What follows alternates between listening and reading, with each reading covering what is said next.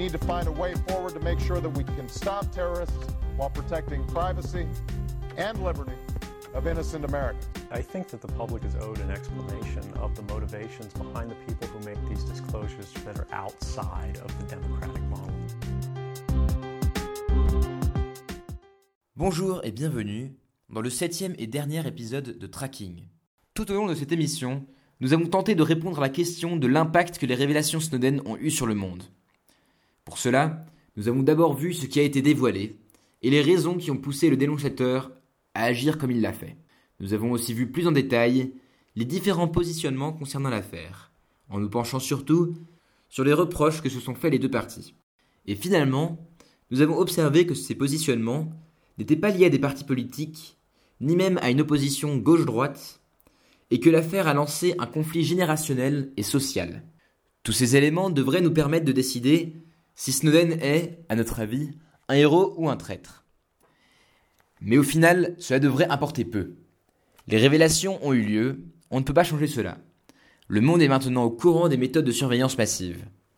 Il s'agit maintenant de réfléchir à ce que le grand public, les citoyens, le peuple, a à dire sur cela.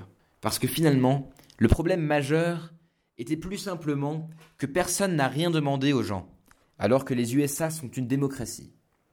Ce raisonnement s'applique bien sûr à tous les autres pays qui utilisent ce genre de méthode. Un autre élément majeur à prendre en compte nous est indiqué par Snowden. Lui-même n'est pas fondamentalement contre la surveillance. On voit cela d'abord parce qu'il a travaillé à la NSA. Il devait donc initialement être d'accord avec ces méthodes. Mais aussi, on le voit parce qu'il le dit lui-même. Toujours dans l'interview des conférences TED, dont nous avons déjà parlé dans les précédents épisodes, il dit qu'il faut trouver un juste milieu. Si la surveillance permet vraiment de protéger le peuple, elle a un rôle vital à jouer dans la société moderne. Mais si cela signifie la fin de la vie privée, ça ne sert à rien.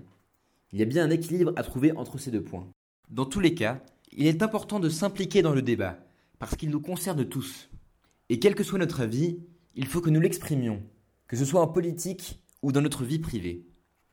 Cela aidera aussi à la prise de conscience du grand public, qui, comme nous l'avons déjà vu, doit absolument avoir lieu. Sur ce, je vous remercie d'avoir écouté cette émission et je vous dis au revoir sur Tracking.